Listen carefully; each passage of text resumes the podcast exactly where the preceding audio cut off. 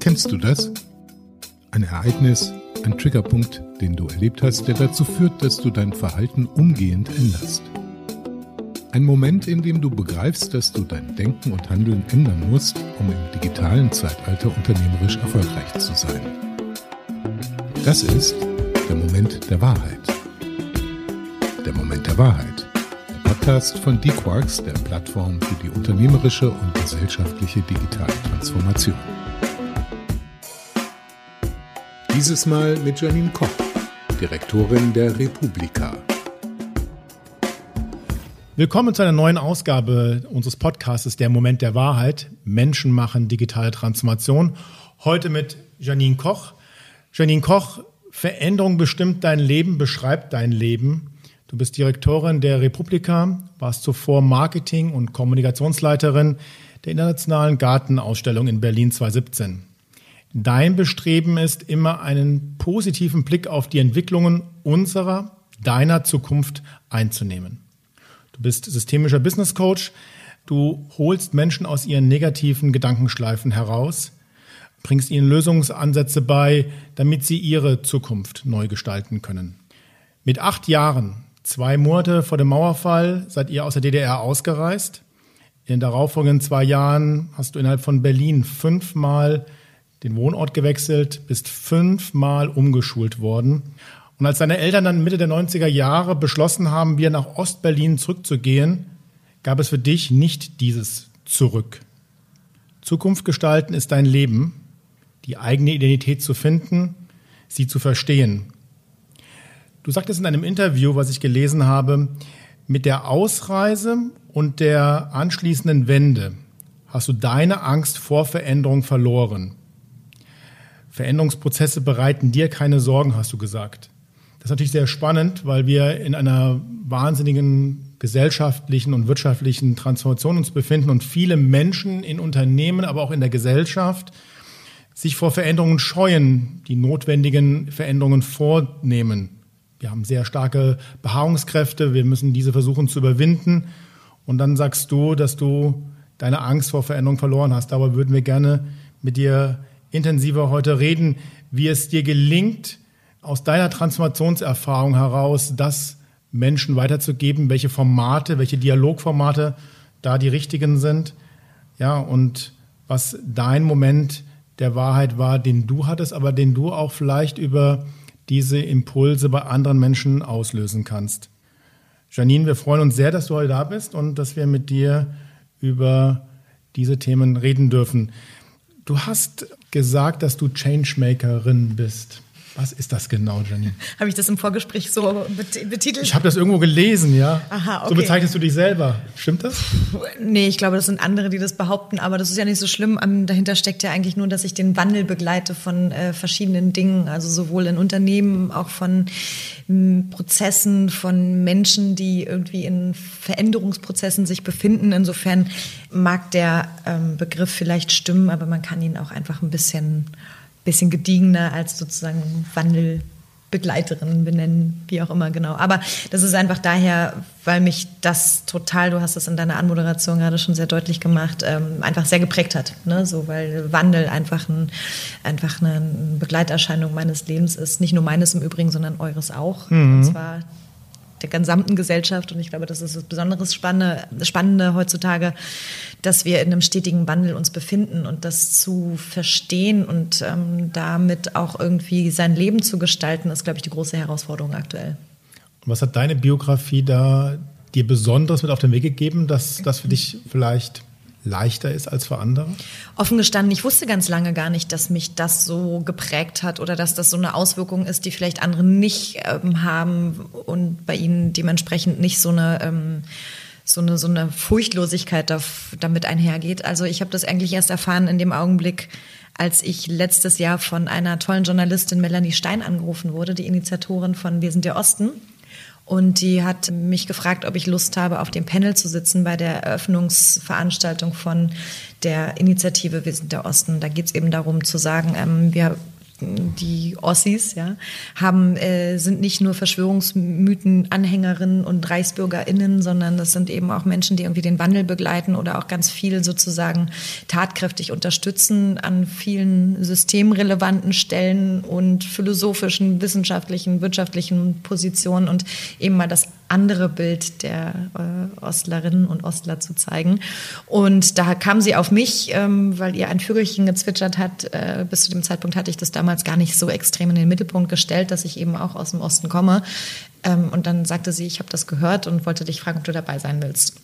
Und wie gesagt, ich habe da nie Scheu gehabt. Also meine, alle Menschen, die mich kennen, wissen, ich bin in äh, Köpenick geboren und meine Eltern sind ausgereist, die Story, die du eben gerade erzählt hast. Aber so der Öffentlichkeit das nochmal so kundzutun, weil damit einhergehen ja auch viele Entbehrungen, viele Dinge, die man so im Leben erfahren hat, die äh, spannend sind, aber auch sehr prägend und nicht immer nur schön und positiv prägend. Äh, das, das in die Öffentlichkeit zu tragen, war mir lange mm, nicht unbedingt mein Hauptziel.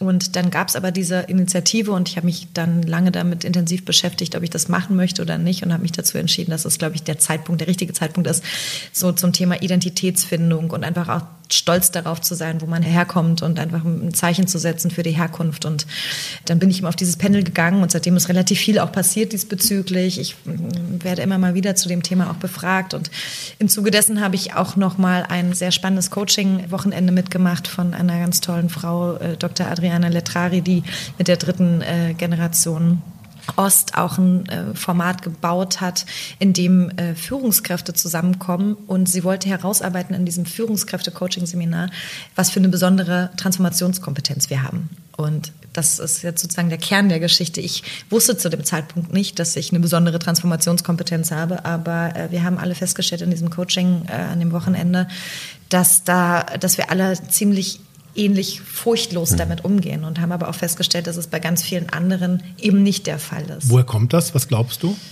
Weil wir total dem Wandel ausgesetzt waren und zwar so bedingungslos ausgesetzt waren. Also wir, ich, wie gesagt, du hast es gesagt, ich war acht, als meine Eltern mit uns ausgereist sind und wir mussten uns in Windeseile einem neuen System annehmen und irgendwie uns da zurechtfinden und offen gestanden, meine Eltern eben im Osten auch geboren, da groß geworden, kannten das neue System mhm. ja gar nicht. Also so, woher sollten die wissen, wie das da funktioniert? Und entsprechend konnten sie uns eigentlich auch nicht so besonders viel mit auf den Weg geben in den ersten Jahren, ne? weil sie auch erstmal sich justieren mussten. Auch selber finden mussten ganz wahrscheinlich, genau, gell? Ganz genau. Und auch sicherlich also ein Stück weit der, des Schocks, der wahrscheinlich auch entstanden ist. Also ich sage das jetzt nur aus meiner Perspektive, ich weiß nicht, ob das wirklich so ist, aber ähm, auch erstmal so verarbeiten. Und ich meine, zu dem Zeitpunkt war das nicht besonders gern gesehen, dass man aus dem Osten kam. Also 89, als die Mauer auf war, war ja erst ein Riesenbuhai, oh, wow, cool, und jetzt ist, kommen alle zusammen und dann hieß es halt so, die doofen Ossis, die nehmen uns die Arbeitsplätze weg. Und das wiederholt sich ja jetzt auch gerade seit 2015 nochmal sehr intensiv.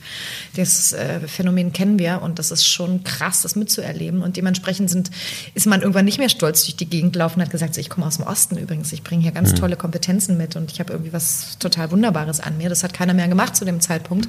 Und entsprechend wurde das eigentlich irgendwie still und heimlich verhandelt und man selbst, also als Kind, ich in dem Fall, habe halt versucht, mich in dieses neue System, was für mich ja nicht so schockierend neu war wie für meine Eltern, aber mich da reinzufinden, ohne Unterstützung sozusagen des elterlichen Rückhalts, der normalerweise einem so Guidance geben würde, also mhm. so richtungsweisend sein.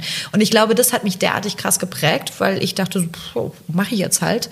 Und ähm, das war mir aber bis zu diesem Coaching-Workshop einfach nicht klar. Also dass das wirklich eine besondere sozusagen Furchtlosigkeit ist oder Kompetenz, wie man auch immer das nennen mag. Und das fand ich spannend. Ja. Ist das die, die wesentliche Qualität von, von Transformationskompetenz, diese Furchtlosigkeit? Weil ich könnte mir vorstellen, es gibt auch noch weitere Aspekte. Zur Furchtlosigkeit gehört ja vielleicht auch Selbstbewusstsein. Also warum bin ich furchtlos? Weil ich vielleicht eben auch irgendwie in mir Ruhe und ähm, keine Angst habe vor dem, was, was sich verändert. Also ist es die einzige Qualität oder Nee, nee, konstituiert sich Transformationskompetenz aus würde ich nochmal gerne Ja, ja. mehr erfahren. Nee, nee, das absolut. spannend. Also äh, furchtlos ist, glaube ich, ein Teil des, des gesamten Baukastens, aber da geht damit einher geht natürlich auch eigentlich eine gewisse Form von Kreativität, also auch der Kreativität, Umgang mit mhm. neuen äh, neuen Dingen, die äh, auf einen zukommen und man sagt einfach so, okay, cool, ja, dann muss ich das jetzt offensichtlich neu zusammensetzen irgendwie, dieses Puzzlespiel. Auch diese ähm, to dieses totale Interesse an neuen Dingen, so sich auch ständig weiterzubilden und auch nicht stehen zu bleiben.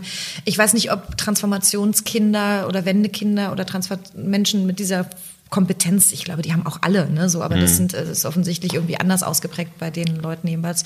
Ich glaube, die sind gar nicht unbedingt so, dass sie in sich ruhen. Also das ist nicht mein Eindruck, dass das uns besonders Ja. ausmacht, sondern die sind eher sehr mh, umtriebig. Also das, ich würde sagen eher das Gegenteil. Neugierig dem- vielleicht ja, auch. genau. Auch, total neugierig und eben auch total wissbegierig, um die Sachen irgendwie auch aus anderen Perspektiven zu betrachten und Mhm. so. Und ähm, scheuen eben auch nicht davor, Dinge zusammenzuwürfeln, die erstmal vermeintlich nicht zusammengehören. Mhm. Ja, also Jetzt sagtest du ja, dass du heute keine Angst mehr vor Veränderung hast. Mhm. Damals hattest du Angst? Nee, ähm, nee, kann ich so nicht sagen, weil ich, ich war Kind und ich habe irgendwie ja schon irgendwie so ein bisschen das Vertrauen darin gehabt, dass das alles richtig ist, so wie es läuft und dass es so sein muss. Ähm, nee, ich glaube, dieses heute ist nicht unbedingt die, Be die Betonung, die ich jetzt legen würde, weil ich das früher hatte, sondern mehr so im Sinne von, heute gibt es viele Menschen, die sehr viel Angst haben vor Veränderung. Wir sind natürlich in einem, nicht nur seit Corona, auch schon davor in einem krassen gesellschaftlichen Wandel, jetzt gerade mittendrin. Und ähm, ich glaube, da nicht in Angst zu verfallen, ist schon eine Herausforderung. Und deswegen glaube ich eher so die Betonung auf heute. Aber nein, ich hatte vorher auch keine Angst. Wir sagen ja immer, dass es eigentlich ganz wichtig ist, dass gerade in solchen Umbruchssituationen es notwendig ist, dass Menschen da sind, die Erfahrungen haben mit Krisen. Ob das jetzt die Krise ist, ähm, jetzt im wirtschaftlichen Kontext, die wir Anfang der 2000er Jahre hatten, mit der New Economy Blase, die geplatzt ist, oder äh, mit der Finanzkrise, dann zehn Jahre später. Glaubst du daran, dass das notwendig ist für eine gesellschaftliche Veränderung, dass Menschen sozusagen Führung übernehmen, die eine besondere Krisenerfahrung hinter sich haben und dass Menschen wie du, die 89 über die Wende eine besondere Krisenerfahrung bewusst oder unbewusst erlebt haben, da auch heute in eine besondere Führung bei der gesellschaftlichen Transformation einsteigen müssten?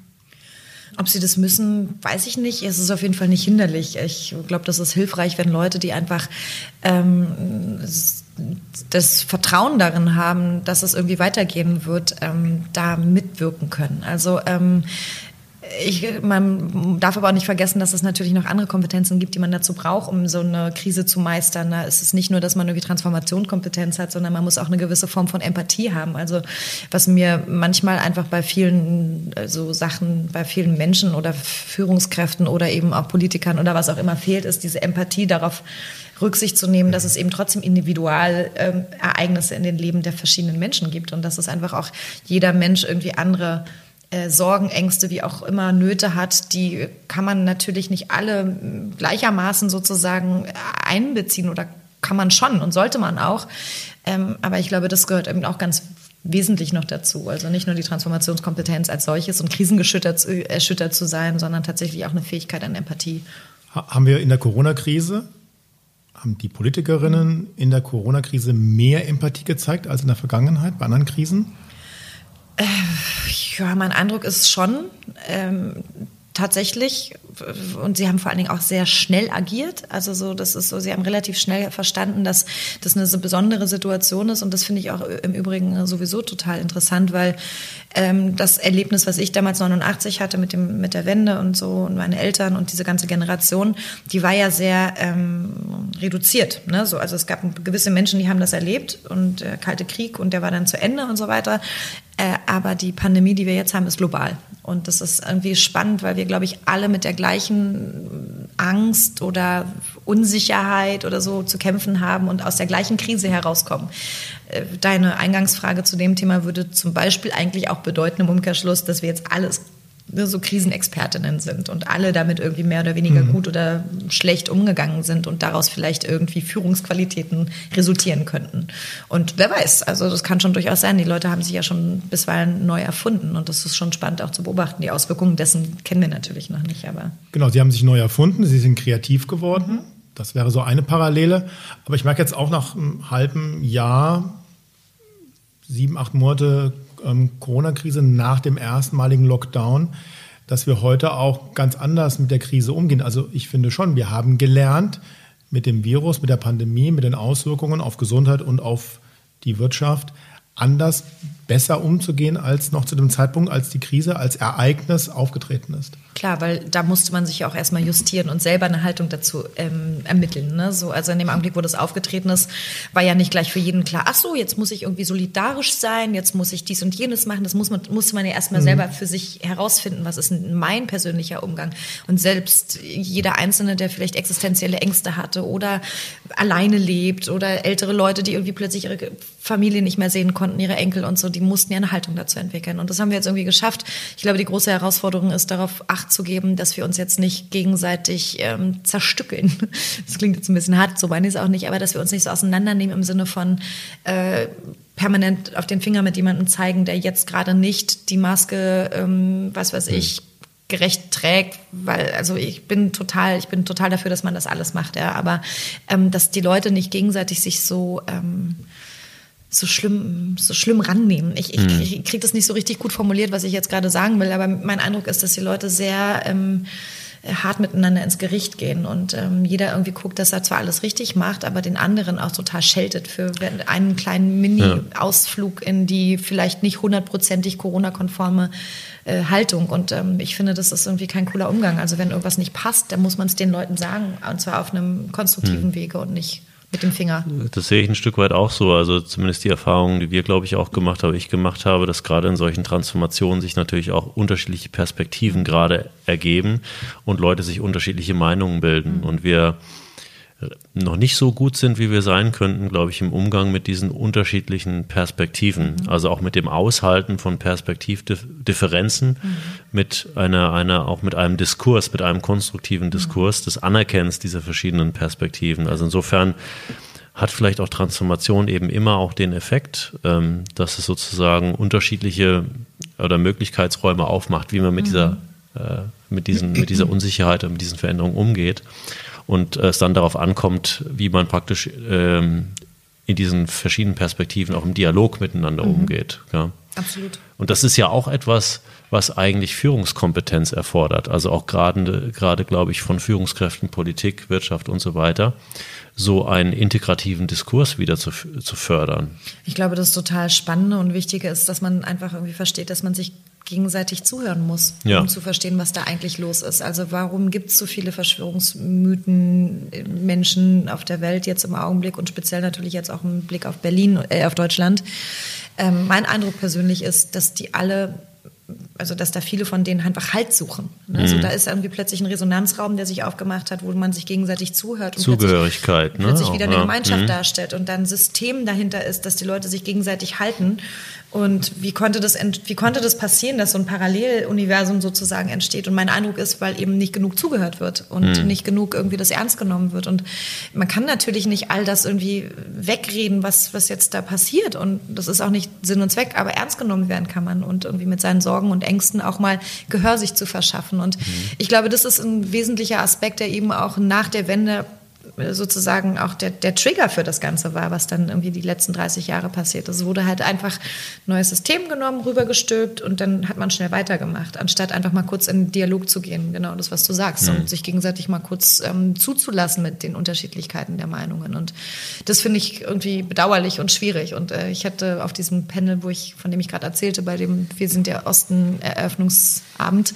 auch eine Sache nochmal gesagt, die mir auch total wichtig ist. Wir sind in einem Raum oder in einem, wir, wir wissen alle, Sprache schafft Wirklichkeit und wir müssen irgendwie darauf acht geben, wie wir miteinander kommunizieren und was wir sagen.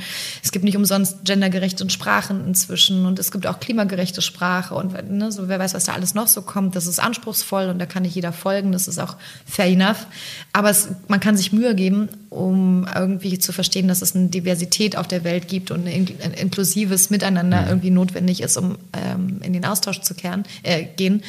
Was ich aber besonders spannend finde, und das ist ein Mini-Beispiel von, den, von all diesen Dingen, wir sind äh, 31 Jahre nach Mauerfall und die neuen Bundesländer heißen immer noch neue Bundesländer. Hm. Und das ist absurd. Also es ist wirklich völlig absurd. Also man kann, also es gibt ja nicht umsonst geografische Ausrichtungen Norden, Süden, Osten, Westen. Das schafft man ja normalerweise irgendwie in anderen Kontexten auch.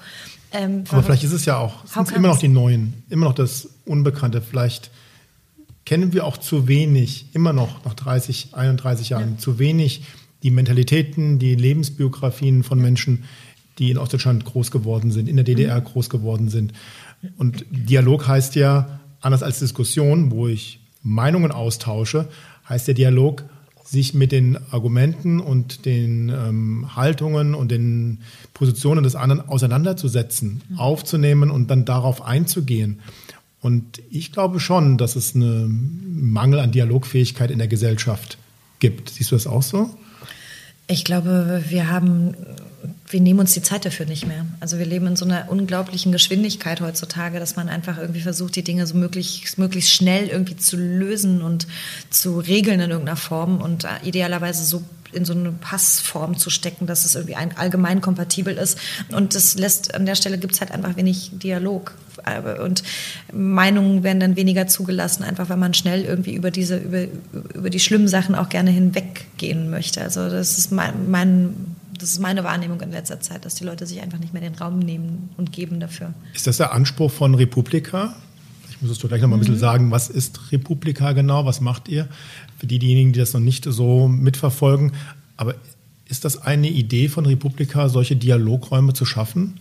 Republika feiert ja nächstes Jahr den 15. Geburtstag und als das 2007 gegründet wurde, ähm, war das ein, sozusagen eine Zusammenkunft von Gleichgesinnten, die sich irgendwie mit Blogs beschäftigten und irgendwie genau eine, einfach die Netzgemeinde darstellten, die damals irgendwie in Deutschland und ähm, ja, eben auch in Berlin natürlich noch nicht so, so Orte hatten, wo sie zusammenkommen konnten. Und ähm, wissen wir alle, Blogs sind eigentlich eine Technologie und ähm, dementsprechend divers sind dann nämlich auch die Inhalte von diesen Arten von Zusammenkünften. Und natürlich soll das ein Diskussionsraum sein, ein Ort, an dem unterschiedliche Meinungen nicht nur zugelassen, sondern tatsächlich gehört werden und auch äh, vor allen Dingen miteinander verhandelt werden. Also die Leute zu werden zusammengebracht mit ganz unterschiedlichen Perspektiven, weil sie aus der Wirtschaft, Wissenschaft, aus der Bildung, aus dem Gesundheitswesen kommen und man sich diesbezüglich mal auf ganz anderer Ebene austauschen kann. Und es sind einfach drei Tage an intensivstem In- und Output, dass man ähm, tatsächlich damit ganz viele und große neue Resonanzräume, große Re Debatten anstoßen kann. Und das sieht man ja eben auch. Letztes Jahr hatten wir äh, den, unseren äh, Herrn Steinmeier zu Gast als äh, Großwortgeber. Und das ist natürlich irgendwie an der Stelle dann auch gut zu sehen, dass es eben wirklich ein gesellschaftlicher Diskurs inzwischen ist. Und wie macht ihr das jetzt in Corona-Zeiten, wo man Abstand halten muss? Weil mhm. das Format lebt ja davon, dass Menschen zusammenkommen, sich austauschen.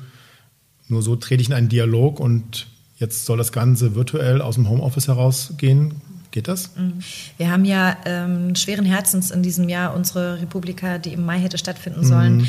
äh, verschieben müssen. Damals hatten wir noch den guten Glauben und die Hoffnung, dass im August alles vorbei ist und wir dann im August wieder durchstarten können. Wir sind inzwischen eines Besseren belehrt worden und mussten entsprechend für dieses Jahr komplett die analoge Veranstaltung absagen. Aber wir haben äh, damals, als wir die verschoben haben, ich weiß es noch wie gestern, es war der 12. März, es war ein Donnerstag und wir waren alle todtraurig, weil zu dem Zeitpunkt steht eigentlich im Grunde genommen alles schon. Ne? Die Speaker stehen, das Programm Ihr, ihr macht das ja Anfang Mai normalerweise, Ganz gell? genau, Anfang mhm. Mai. Und ähm, äh, wir haben das dann am 12. März äh, schweren Herzens verschieben müssen und haben aber zu, der, zu dem Zeitpunkt gesagt, wir sehen uns dann im Mai im digitalen Exil.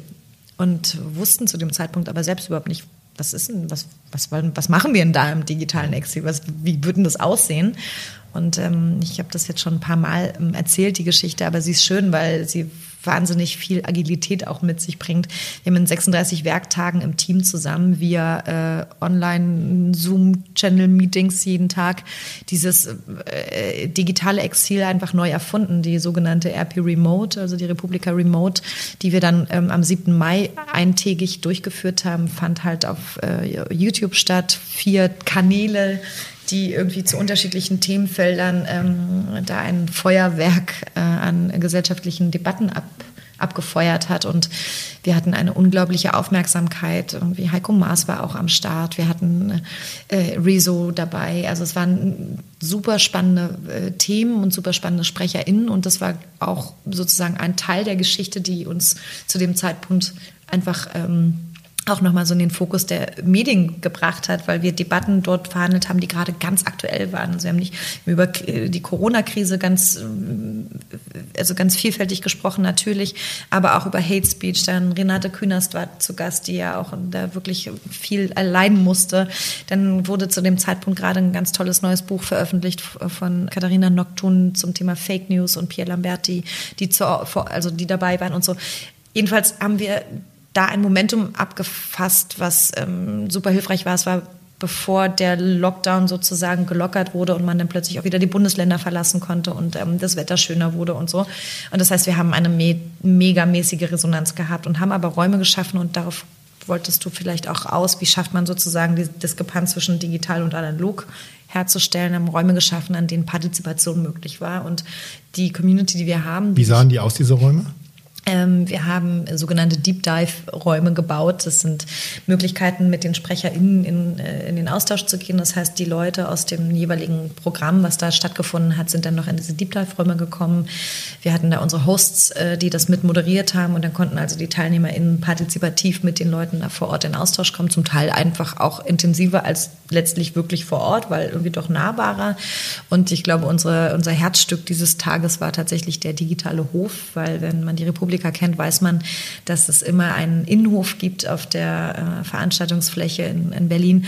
Und an dem, auf diesem Innenhof findet alles statt. Da treffen sich die Leute auf ein Bier, auf einen Kaffee, auf eine Wurst ähm, und wollen netzwerken, tauschen sich aus und sind einfach miteinander. Und ähm, das haben wir dann entsprechend ermöglicht, indem wir ähm, mehrere Mentorinnen kreiert haben und angesprochen haben. Das sind Menschen, die uns seit vielen, vielen Jahren sehr gut äh, mhm. kennen und uns jedes Jahr sozusagen ähm, immer besuchen, mit, teilweise schon inzwischen in zweiter Generation mit ihren Kids und so.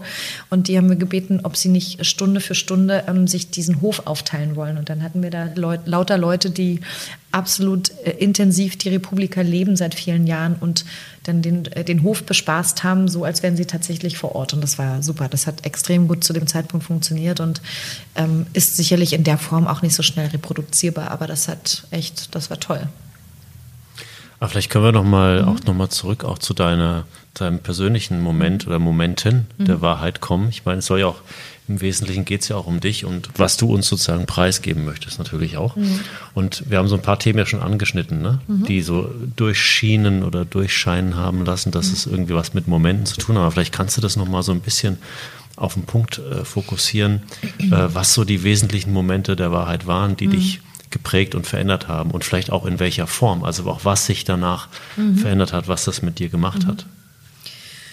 Es sind ja im Wesentlichen relativ ja ein Baupuzzlespiel ne, von mhm. all den er Erlebnissen, die man hat. Aber ähm, so der, angefangen von diesem Ausreisemomentum bis hin zu dem Mauerfall und dann eben, wenn man irgendwann langsam älter wird und erwachsen wird, so die ersten richtigen Jobs macht und so und irgendwann feststellt, dass man vielleicht irgendwie anders tickt und denkt und Dinge anders vernetzt als vielleicht viele andere. Ich habe ja bei der IGA auch in einer intensiven Verwaltungsstruktur gearbeitet. Ja. Das ist ja eine Veranstaltung des Landes Berlins gewesen mit wirklich, also so wie man es halt auch kennt, verwaltungsmäßig. Und ähm, äh, das ist natürlich spannend, auch in, wenn man so ist wie ich drauf bin, dann sich da irgendwie zurechtzufinden, beziehungsweise so einzufinden, aber gleichzeitig auch den Leuten die Möglichkeit irgendwie aufzuzeigen, es gibt auch noch andere Wege, wie man zusammenarbeiten kann. Das kann auch irgendwie noch partizipativer erfolgen und Inhalte können auch noch anders sein. Und da ähm, habe ich, glaube ich, relativ viele Momente der Wahrheit auch gehabt, auch im Sinne von so, ups, okay, da geht es also nicht weiter. Mhm.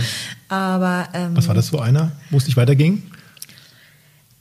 kann ich jetzt nicht so explizit rauspicken gerade. Es waren so Momente, wo man einfach gedacht hat, so, also ich kann mich doch an eine Situation kann mich erinnern. Ich ähm, war da damals ja, wie gesagt, Marketingleitung und hatte, ähm, brauchte unfassbar viele Software-Sachen, die die anderen Mitarbeiter nicht brauchten und Mitarbeiterinnen, einfach weil die sich mit anderen Themenfeldern beschäftigen.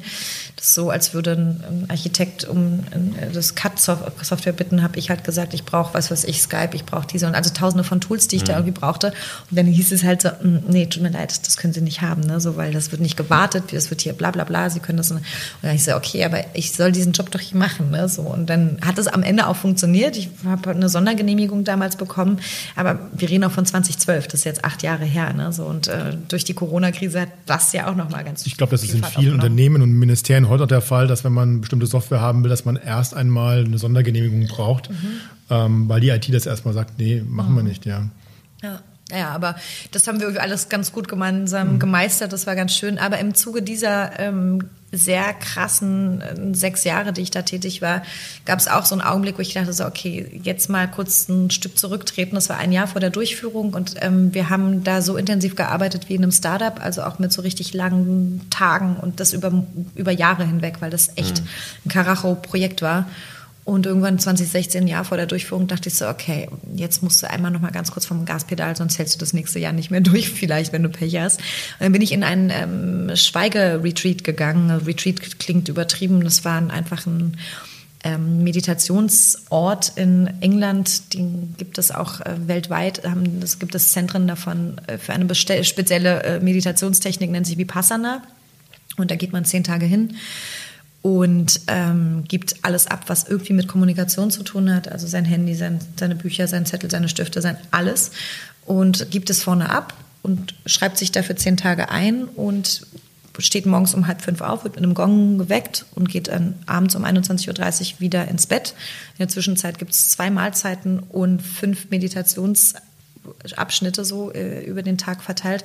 Und ähm, zur Kommunikation gehört da eben auch Blickkontakt oder Gestiken und Mimiken und Türen aufhalten. So alles, was in, in, im weitesten Sinne Meditation, äh, Kommunikation ist, ist da halt strengstens verboten. Und in diesem also die verbale Kommunikation ist verboten, aber die nonverbale ist erlaubt? Nein, alles ist verboten. Auch die ist auch verboten? Alles komplett, alles ist komplett verboten. Also wenn man jetzt zum Beispiel sich an einen Tisch, Tisch setzen möchte, darf man sich nicht irgendwie das, darüber verständigen, ob der Platz jetzt noch frei ist oder nicht. Man setzt sich da halt einfach hin. Das ist so und man guckt sich dabei auch nicht an und so. Man muss wirklich, man soll wirklich versuchen, ganz stark bei sich zu sein. Und in diesem, in diesen Meditations, an diesen zehn Tagen habe ich definitiv auch noch was sehr, sehr krasse Momente der Wahrheit oder Stunden der Wahrheit gehabt. Also zum einen ist man, wenn man da zehn Tage mit sich ist, geht es ab. Ne? So, man hat irgendwie plötzlich Zeit, sich mal so um alles Mögliche zu kümmern, was irgendwie sonst verschütt geht oder wo man einfach irgendwie im Alltag nicht so zukommt.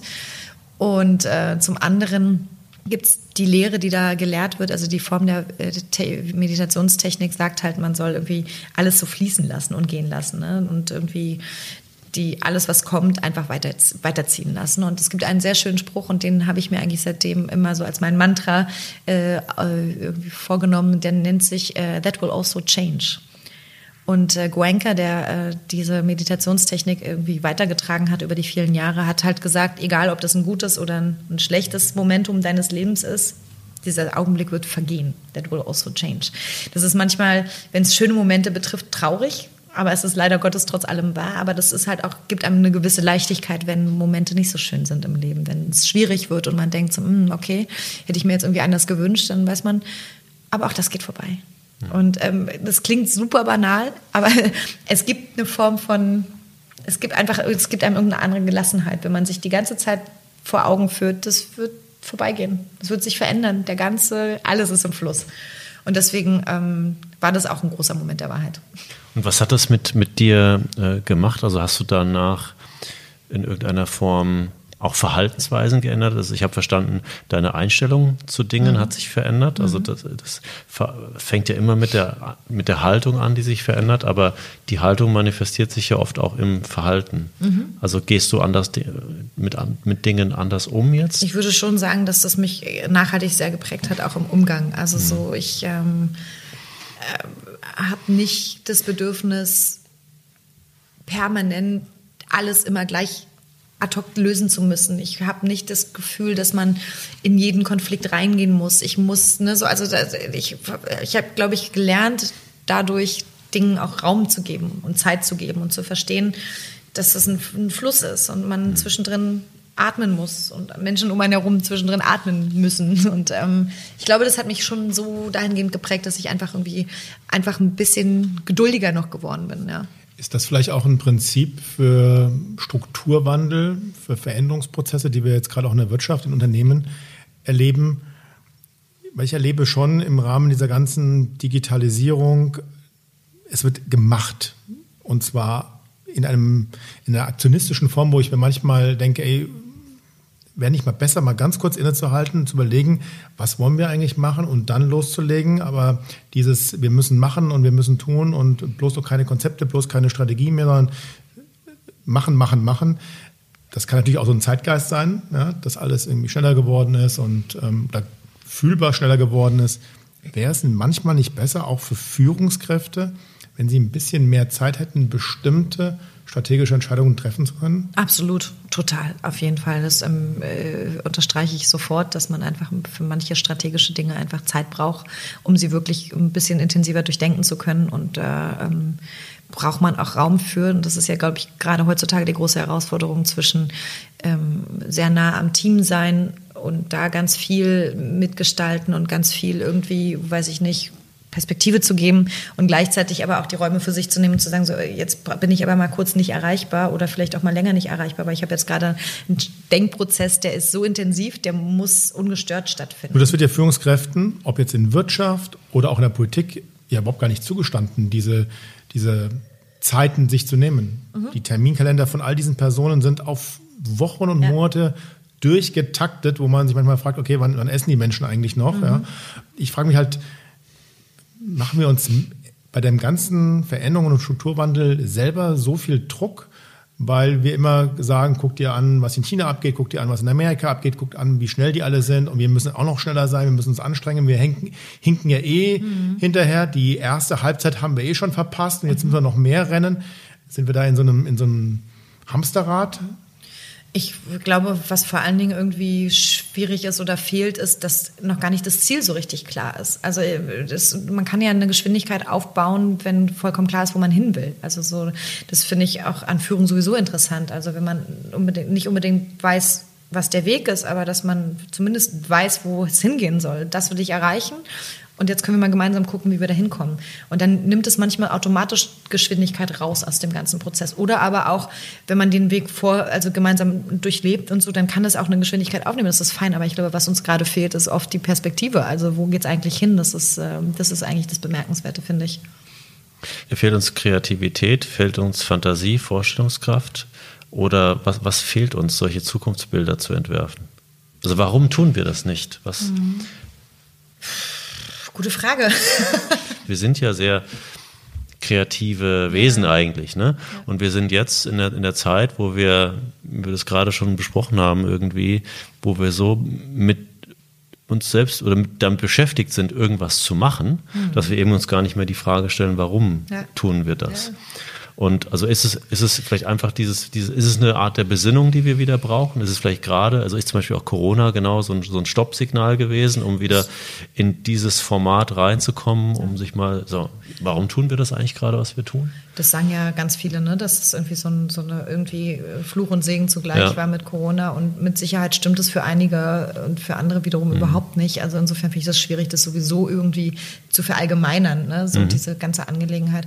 Ich glaube, was uns äh, sehr stark ähm, antreibt, ist Globalisierung. Mhm. Also banal, aber es ist einfach so. Und du hast es gerade schon gesagt, ähm, Michael, weil wir irgendwie nach links und rechts gucken, USA und, und China und überholen uns und das schon so lange, so intensiv dass es eigentlich gar keine Möglichkeit mehr gibt, aufzuholen, sondern eigentlich muss man gucken, dass man sich vielleicht komplett anders neu erfindet. Aber also aufholen, denke ich, ist schwierig und ich glaube, das hat viel damit zu tun, dass ähm, mhm. da so ein, so ein Zeitwettstreit ähm, einfach da ist, dass man höher, schneller, weiter und im Grunde genommen so in die Role Model-Ecke guckt von diesen, äh, von diesen Global Playern, aber ähm, da vielleicht gar nicht mehr so viel Innovationsraum lässt mhm. für, für eigene, eigene Gedanken. Mhm. Und das, was du gerade gesagt hast, dass die so Leute, so Führungskräfte oder PolitikerInnen und so, so durchgetaktet sind.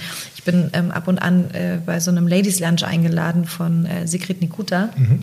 Und, ähm, da muss ich kurz sagen, wer das ist. Es ist die jetzige Vorständin der DB Cargo, ehemalige ähm, Vorständin von, äh, von der BVG. Und die ähm, lädt alle drei, vier Wochen, fünf Wochen, weiß ich nicht ganz genau, in welchem Tonus ist es, eben so verschiedene Frauen, Führungsrollen äh, ein zu so einem Lunch. Und da hat sie dann auch schon mal erzählt, dass sie sich Strategie in den Kalender schreibt. Also da ist halt eine Stunde geblockt für Strategie und auch eben auch erzählt, dass es auch sehr schwer ist, dass dieser Termin wirklich stattfindet. Also das ist ein Termin mit sich selbst sozusagen. Ähm, und das fand ich spannend, weil genau so handhaben das, glaube ich, ganz viele. Ich habe auch solche Blöcke immer im Kalender gehabt und habe festgestellt, das sind trotz allem irgendwie die ersten, die draufgehen, wenn wichtige Mitarbeiterinnengespräche stattfinden oder irgendein anderer externer super wichtiger Partnertermin oder was auch immer irgendwie noch so ansteht. Ähm, und das ist, glaube ich, schwierig und auch trotzdem gleichzeitig total wichtig, dass man diese, diese Termine einfach auch ernst nimmt und wahrnimmt. Und, ähm ich nenne das immer, dass du Denkzeit dir in deinen Kalender reintragen solltest. Ja? Also eine Zeit, wo du selber nachdenkst über Dinge, konzeptionell, strategisch, was auch immer. Mhm. Denkzeit. Und es ist in der Tat interessant, weil ähm, der, das ist auch meine Erfahrung, das sind die Zeitblöcke, die als erstes weggehen, mhm. weil dann irgendein Meeting kommt mit irgendeiner Person und das ist dann scheinbar wichtiger als die eigene Zeit für sich über Dinge nachzudenken. Mhm. Nachdenken hat irgendwie keinen, also in der Wahrnehmung der Gesellschaft keinen Wert. Also das gibt keine, kein Äquivalent zu einem Meeting, was ich habe. Also wenn da eine zweite Person beteiligt ist, dann ist es plötzlich, dann hat es einen Wert, dann ist es eine Wichtigkeit und dann findet dort irgendwie was statt, was was man aber alleine nicht anscheinend bewerten. Ja, aber Meeting also, ist auch Aktionismus. Ja? ja Leute ja, genau. setzen sich zusammen, teilweise unvorbereitet und, und hinterher wundert man sich nach fünf Tagen, nach einer Woche, wie viele Meetings man hatte und wie wenig man eigentlich geschafft hat. Ja.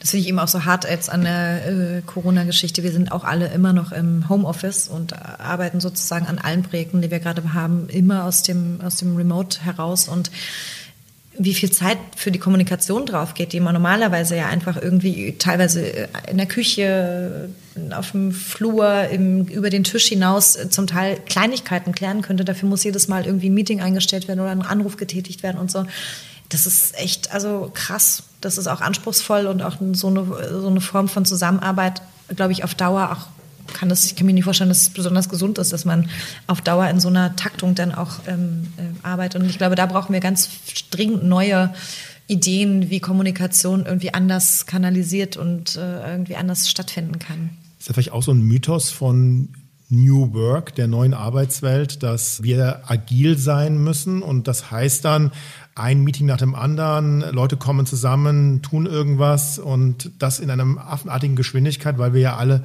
agil sein wollen. Ist das einer der Mythen?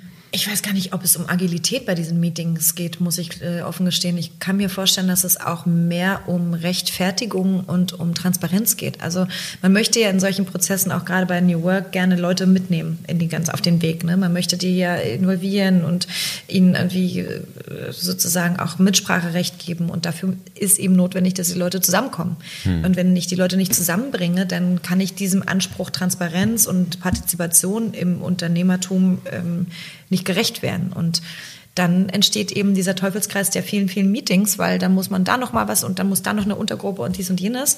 Und die haben alle ihre Berechtigung. Nur das Problem ist, irgendjemand muss die Arbeit halt auch dann am Ende durchführen, ausführen und ähm, das eben auch nicht in dieser Affengeschwindigkeit, wie du es gerade angesprochen hast. Und ich glaube, da muss man vielleicht noch mal ran, um zu gucken, wie ist da der richtige Umgang zwischen Transparenz, Mitnahme, Zeitmanagement, all das, was damit irgendwie dazugehört, Verantwortung, Verantwortung übernehmen, aber auch abgeben und so. Also das ist spannend. Ja, ist deswegen spannend, wenn man äh, Menschen sieht, die erfolgreich sind in dem Sinne, dass sie Dinge, die sie sich vorgenommen haben, umsetzen, dann hat das oft was damit zu tun, dass sie sich auf diese eine Sache fokussiert haben, ja. eine bestimmte Zeit. Ja. Absolut. Also man merkt ja selber, wenn man die ganze Zeit so Pseudo-Multitasking unterwegs ist, da geht eine ploppt eine Mail auf, da ein Slack-Channel, da noch eine Signal-Nachricht. Eigentlich schreibt man aber gerade an einem Konzept oder macht das Budget für irgendwas und so. Es ist eine Vollkatastrophe. Also so geht's nicht. Ne? So.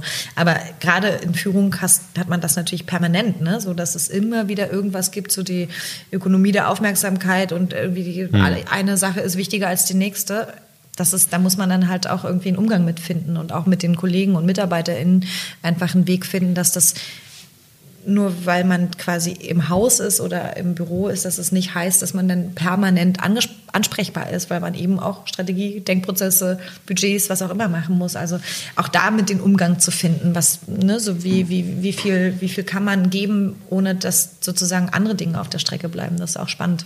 Müssten wir mehr Verantwortung verteilen, müssten wir loslassen, auch als Führungskräfte?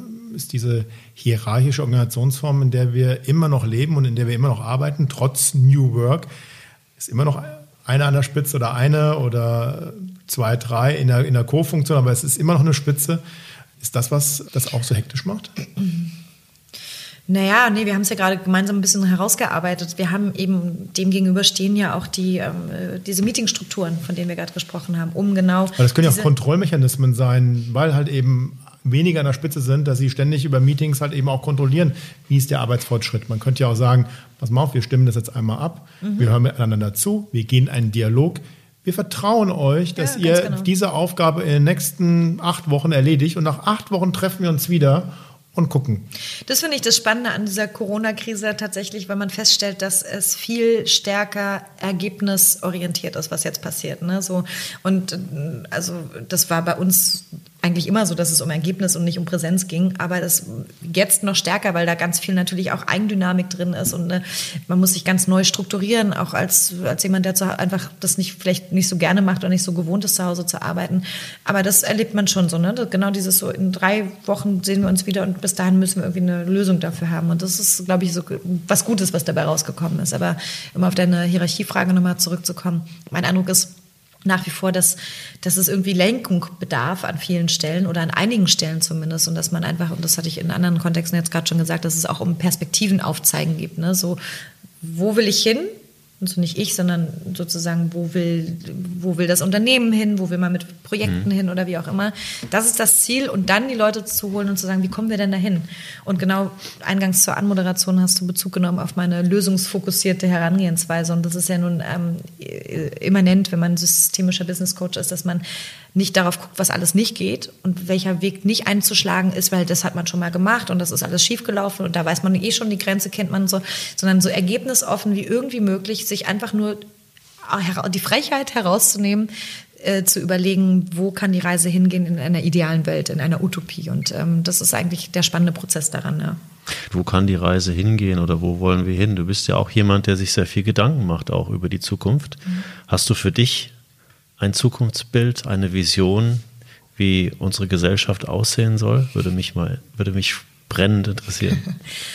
Ich hoffe, dass unsere Gesellschaft irgendwie in der Lage ist, äh, Meinungen, Meinungen zu akzeptieren mhm. und dass wir in der Lage sind, Diversität und Inklusivität zu leben ohne, ohne, also ohne Wertung. Also dass das irgendwie ein ganz normaler Zustand wird, dass wir aus unterschiedlichen sozialen Herkünften, aus unterschiedlichen ethnischen Herkünften, ob Mann, Frau, welches, welchen Alters, wie auch immer, vollkommen egal, dass diese Leute einfach in der Lage sind, friedlich miteinander zu leben und ähm, die Zukunft zu gestalten. Das ist meine Idealvorstellung. So möchte ich leben. Also ich bin selber viel gereist in, in, in jüngeren Jahren. Ich bin ja noch nicht so mega alt, aber also ich hatte das große Glück, schon mal eine längere Weltreise zu machen und was man da so an Kultur erlebt und wie Menschen miteinander umgehen und so. Das, ich, ich mhm. möchte einfach, ich, ich möchte, dass Menschen einfach so friedvoll und so zugewandt miteinander umgehen, egal was, was deren Herkünfte sind. Und das ist eigentlich meine, mein einziger Wunsch an der Stelle. Ja. Und in der, in der Wirtschaft, du hast so ein paar Themen auch schon angesprochen, Partizipation. Gibt mhm. es da auch ein Zukunftsbild? Wie stellst du dir Wirtschaft in der Zukunft vor?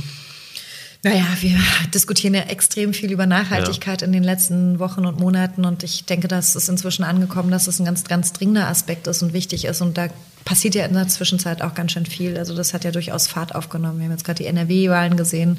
Da sind die Grünen ganz weit oben gewesen an vielen Orten, die Kommunalwahlen. Also da ist auf jeden Fall, da passiert schon was in der Wahrnehmung und wir stellen fest, dass ähm, hier in Berlin hat gerade ein neuer Supermarkt aufgemacht, der Nachhaltigkeit in den Fokus gerückt hat und gesagt hat, das ist hier der reale Preis, ähm, was das normalerweise das Produkt kost kosten müsste und das ist der, zu dem wir es verkaufen, weil da Subventionen drin sind und was mhm. weiß ich nicht alles. Also die Leute irgendwie, die Menschen einfach mehr heranzuführen ähm, äh, und darüber aufzuklären, was der Konsum, den wir haben, was der eigentlich wirklich bedeutet. Also für die für die, äh, für unsere Nachfahren, für die nächsten Generationen, für die Umwelt, für die Natur, für uns alle im Grunde genommen und sich da einfach stärker zu hinterfragen, brauche ich das wirklich? Also ich persönlich zum Beispiel kaufe fast nur Secondhand-Klamotten schon seit Jahren, einfach weil ich das cool finde, weil ich das lustig finde.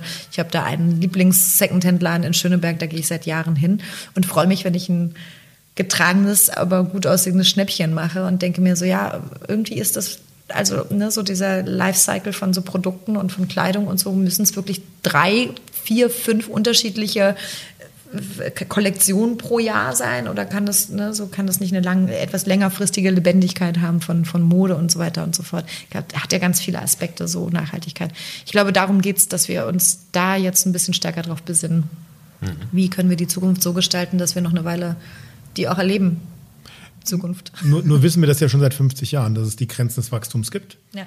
Du hast die Wende angesprochen, das war ja ein Zeitpunkt 89, wo dann das eine System in Westeuropa, in Westdeutschland gesagt hat, wir haben jetzt gewonnen, so im übertragenen Sinne, damit auch unsere Wirtschaftsweise hat gewonnen. Das ist die ähm, Logik, der wir weiter folgen. Und dann hat, kannst du ja beobachten an Umweltzerstörungen, an Emissionen, an, an Wirtschaftswachstum, das hat ja in den letzten 30 Jahren rasant zugenommen. Mhm. Wir haben all die Erkenntnisse mhm. von vielen Wissenschaftlern und Wissenschaftlern seit 50 Jahren, ähm, dass die Art und Weise, wie wir leben und arbeiten, diesen Planeten zerstört und auch nicht in Einklang ist mit den planetarischen Grenzen. Und auf der anderen Seite rückt das nicht so richtig ins Bewusstsein. Es rückt dann ins Bewusstsein, wenn du eine Katastrophe hast, wenn irgendwie Hochwasser ist in Ostdeutschland oder keine Ahnung, wenn die Müllabfuhr mal ein paar Tage streikt und dann siehst, was für Müllberge sich eigentlich hier auftürmen, die normalerweise weg sind, weil sie dann irgendwie nach Südafrika oder nach Afrika exportiert werden, aus den Augen, aus dem Sinn.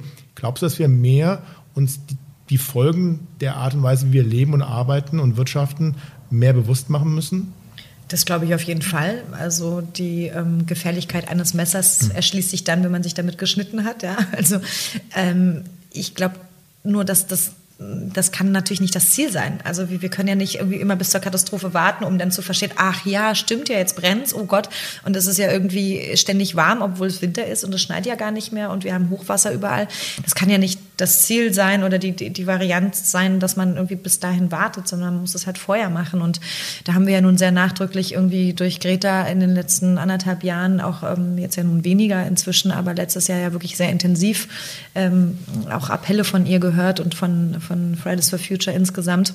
Äh, die Frage ist halt nur, gibt es Raum dafür, da aufklärerisch unterwegs zu sein? Also man muss es natürlich auch so darlegen, dass es eben äh, an unterschiedliche Altersgruppen herangetragen wird und dass es unterschiedliche Herangehensweisen gibt, wie man irgendwie diese Art von Wissenstransfer und Aufklärung gestaltet. Und ähm, da hilft nicht nur, glaube ich, der Zeigefinger, sondern da hilft vor allen Dingen transparente Aufklärung und nicht immer nur zu sagen, alles, ihr seid alle doof, und ihr, habt, ihr macht das alle falsch, weil die Grundlagen dafür sind ja nicht unbedingt von jedem Einzelnen von uns geschaffen worden. Also die Trink, die Stroh, die Plastikhalme haben äh, wurden ja auf den Markt gefeuert, bis man verstanden hat, ist vielleicht nicht so eine coole Idee gewesen. Ne? So, und mhm. ähm, dann muss man die Leute halt darüber aufklären, über die einzelnen Dinge, die einfach so schädlich sind, welche die Alternativen auch dafür sind und auch Alternativen überhaupt erstmal entwickeln. Und ähm, da sind wir halt langsam drin, offensichtlich. Ja, die Frage ist ja auch, was erwarten Aktionäre dann von den Unternehmen, bei denen sie Anteile besitzen? Mhm. Will ich einfach nur nächstes Jahr mehr Profit machen mhm. und wieder mehr Umsatz? Oder ist das ein erfolgreiches Unternehmen, wenn ich die Produkte nachhaltig in ihrer Produktionskette und ihrer Wertschöpfungskette auch vielleicht lokal anbiete und, und, und herstelle oder vielleicht auch nur so viel, wie es dann auch der Konsum tatsächlich braucht? Ja. Brauchen wir da nicht auch einen anderen ja, eine andere Begrifflichkeit, ein anderes Verständnis von was ist, was ist wirtschaftlicher Erfolg. ja, beziehungsweise andere, andere KPIs ja, äh, und ja. andere Definitionen von Erfolg vielleicht. Ja. Also ich denke mir, dass ja früher schon, also viele Unternehmen sich irgendwie mit so CSR und Greenwashing irgendwie versucht haben, mit diesen Themen zu beschäftigen. Aber genau wie dieser Begriff schon impliziert, äh, Greenwashing war halt oftmals irgendwas, was man eben noch so gemacht hat. Ne? So, ah, und jetzt mhm. mal hier nochmal irgendwie dieses eine schöne Projekt, was mir irgendwie auch noch ein bisschen Ansehen gibt und so. Und genau aus dieser Nische ist es jetzt offensichtlich herausgekommen. Also die Leute haben oder die Unternehmen haben jetzt inzwischen verstanden, dass es nicht nur noch darum geht, so ein bisschen was Grünes zu machen, sondern dass es vor allen Dingen auch ein, ein wesentlicher Aspekt für Erfolg des Unternehmens ist. Und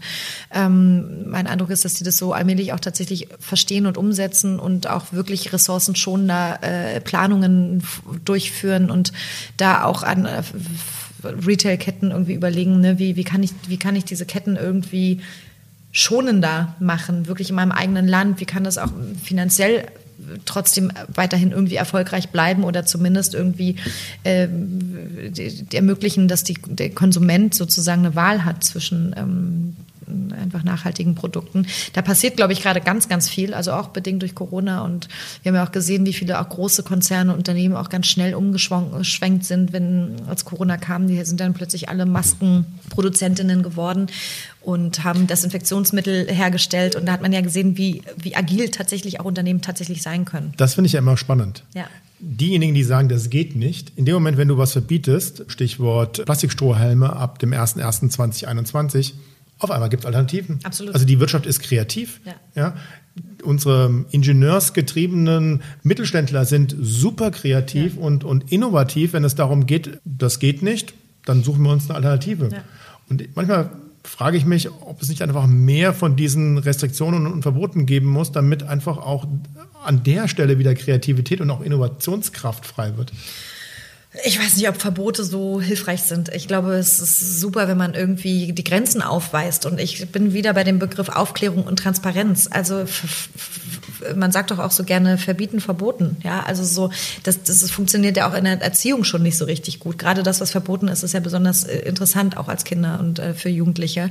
Also ich glaube, es geht einfach wirklich darum, die Leute aufzuklären, was macht denn das eigentlich mit, mit, mit der Umwelt? Was macht das mit dir als Menschen oder was macht das mit deinen Nachfahren? Und hm. da, da muss man nicht so viel verbieten. Und äh, ich tatsächlich, und das, was ich eingangs schon sagte, das Spannende an der Situation, in der wir uns jetzt befinden, ist eben die dass, dass, dass es ein globales Phänomen ist. Und plötzlich müssen sich alle Gedanken machen, wie mhm. es eigentlich weitergehen kann. Früher war das so, hat man auf Facebook und weiß ich nicht, wo überall gesehen, die Leute haben ihre äh, Videos geshared, wo die ähm, Vögel mit Plastik äh, ne, so vom Meer sammeln und so. Mhm. Also dann ging es um Mikroplastik und auch um größere Plastik. Ähm, und dann hat man irgendwann so gedacht, so, das ist ganz schön eklig und so, aber was kann man jetzt dagegen eigentlich tun als Einzelner? Dann gab es so Petitionen, die man unterschreiben konnte, aber es waren immer so vereinzelte Menschen in diesen einzelnen Gruppen. Und inzwischen ist das, findet das gar nicht mehr statt. Diese, diese, diese Art von Videos sehe ich inzwischen gar nicht mehr, sondern viel größere Unternehmungen werden tatsächlich irgendwie, es werden Vereine gegründet, ähm, Stiftungen, Initiativen, ähm, die sich jetzt dieser ganzen Herausforderung rannehmen, weil die einfach verstanden haben, es ist ein globales Phänomen. Das ist nicht nur hier in Deutschland, sondern das betrifft uns alle. Wie siehst du die, die Rolle der Führungskräfte gerade in der Wirtschaft in dem Kontext? Also wie verändert sich diese Rolle für dich eventuell? Also haben Führungskräfte in einer Post-Corona-Zeit auch in der Wirtschaft eine, eine gesellschaftliche Verantwortung? Absolut, auf jeden Fall. Und wenn wir über Nachhaltigkeit reden, reden wir ja nicht nur über Ökologie und Ökonomie, sondern da reden wir ja auch über soziale Nachhaltigkeit und ähm, ein Ort zu sein, der Arbeitsplätze sichert und ein Ort zu sein, der äh, sozial gerecht Arbeit verteilt und ähm, sich darum Gedanken zu machen, ist natürlich die, eine der Kernaufgaben mhm. für die, für, für die Führungskraft, aber eben auch, dass das Unternehmen wirtschaftlich arbeitet. Und ihr habt das eingangs schon gesagt, was gibt es noch für KPIs neben irgendwie Absatz oder weiß ich nicht, mhm. was man auch immer da noch irgendwie definieren möchte. Natürlich gibt es auch die Möglichkeit, sein Unternehmen zertifizieren zu lassen. Habe ich Ökostrom? Fahre ich nur mit der Bahn oder fliege ich noch? Wenn ja, wenn ich fliegen muss, kann ich das irgendwie mit Atmosphäre oder sonst irgendwie über CO2-Ausgleiche irgendwie wieder ein besseres CO2-Bilanz herstellen. Also mhm. da gibt es ja unfassbar viele Möglichkeiten und das ist die Aufgabe der Führungskraft auf jeden Fall. Ja. Mhm. Und äh, im Umgang mit den, mit den Mitarbeiterinnen an der Ecke, da haben wir auch so ein bisschen das Thema, dass mhm. wir es jetzt mit unterschiedlichen Generationen, mhm. die ganz unterschiedliche vielleicht auch Wertesysteme entwickelt haben, was mhm. ja die Aufgabe der Führungskräfte vielleicht auch nicht einfacher macht. Mhm. Wie, wie, siehst du das, diese unterschiedlichen Generationen und wie man, wie man damit umgeht und mhm. vielleicht auch mit den Mythen? Ne? Mhm. Also Generation Y ist ja immer so ein, ein, so, ein, so ein Mythos. Mhm. Ähm, die wollen alle ganz schnell irgendwo hin, ohne viel zu arbeiten, sind mhm. vielleicht auch ein bisschen faul oder was man ihnen so nachsagt. Wie siehst du das? Also ich gehöre zur Generation Y und ich kann das nicht so ganz bestätigen, dass wir alle so faul sind. Mein Eindruck ist eher, dass wir schon noch relativ fokussiert sind und irgendwie noch eine andere Form von sozusagen Arbeitsansatz hatten. Also ich erinnere mich tatsächlich, als ich meine ersten Jobs angenommen habe, damals war ich irgendwie so aufgeregt und dachte so, boah, cool, die haben mich genommen, jetzt zeige ich denen, ich bin richtig gut und bin so richtig Feuer und Flamme. Und das hat sich dann einfach ein bisschen verändert, weil die nächste Generation gesagt hat, ja, der Job ist irgendwie cool und so, aber ey, ich gehe auch gerne, total gerne ins Kino und irgendwie mhm. Familie finde ich auch toll und Yoga mache ich auch zwischendrin gern und so. Also ich will jetzt nicht irgendwelche Klischees wiederholen, aber mhm. es war, ist faktisch so.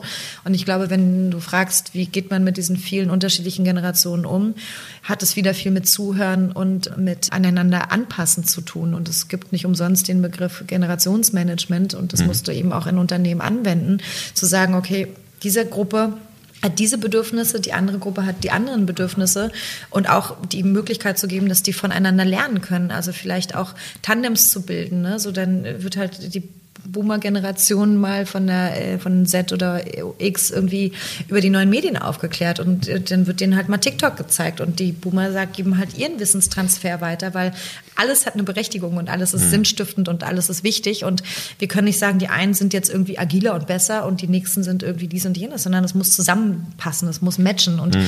Mentorinnenprogramme zum Beispiel in Unternehmen wirklich so, dass man sich gegenseitig irgendwie antrainiert und lernt, finde ich total spannend und tatsächlich einfach den Leuten zuhören und Gehör verschaffen, einfach zu sagen, okay, du bist eine junge Mutter, du brauchst einen Kita-Platz ähm, oder du möchtest irgendwie dienstags immer von zu Hause aus arbeiten und freitags am besten gar nicht, ja, dann schaffe ich halt ein Arbeitsmodell, wo das geht, wo das mhm. funktioniert. Das bedarf natürlich unfassbar viel mehr Aufwand. Es ist nicht mehr so äh, One-Fits-All-Lösungen, mhm. sondern es ist halt irgendwie genau hinzugucken, was sind das für Bedürfnisse. Und das ist krass und das ist viel und das ist anstrengend, aber das ist das ist die Gegenwart und Zukunft. Mhm. Ich weiß gar nicht, ob es so viel mehr Aufwand ist, aber es bedeutet vielleicht mehr Verantwortung und Freiräume für die Führungskräfte. Weil wenn ich mehr Spielräume habe, zum Beispiel auch als Führungskraft, Karrieremodelle, Gehaltsstrukturen selber zu gestalten, mhm. dann kann ich ja sagen, okay, ich räume einer jungen Mutter äh, das eben ein. Mhm. Also ich erinnere mich, wir haben ja selber so Erfahrungen gemacht, dass wir gesagt haben, wenn junge Kolleginnen auf uns zukamen, ich möchte gerne nur noch vier Tage die Woche arbeiten, weil ich möchte gerne ein Startup nebenher gründen oder ich möchte eine Promotion schreiben. Ähm, hat man zwar auch erstmal geguckt, ne, den Strukturen, denen wir damals unterwegs waren, erstmal nichts, hat noch keiner vorher gemacht, so ungefähr, aber es ging dann irgendwie doch. Also wenn man die Räume sich, sich schafft, dann, dann kann man sowas auch machen. Man braucht aber eben keinen Standardkatalog an Karrieremodellen ja. und braucht eben auch Freiräume für, für die Führungskräfte, diese Entscheidungen zu treffen. Was ich auch total spannend finde, was neuerdings ganz viele, also ganz viele, einige Unternehmen machen, ist, ähm, der Karrierebegriff ist ja immer so auf Führungs Ebenen so, mhm. ne, so fokussiert. Ja, also jemand, genau. nur jemand, der Führung übernimmt, macht Karriere. Ja. Es gibt jetzt ein paar Unternehmen, die sagen, die haben unterschiedliche äh, Leiter sozusagen gebaut. Das eine ist eine Fachkarriere sozusagen mhm. und das andere ist eine Führungskarriere. Und das finde ich auch total spannend, denn das muss man ja auch mal an der Stelle sagen, nicht jeder möchte führen. Es genau. ist einfach, es gibt genügend Leute, die haben total Bock, ihr Thema, die sind irgendwie was weiß ich, keine Ahnung, Data Analyst, Specialist, der möchte nicht ähm, ne, ein Team führen. Der möchte seinen Job machen, den er studiert hat und was ihn total interessiert. Vielleicht will er ein bisschen forschen oder Wissenschaft betreiben, was auch immer.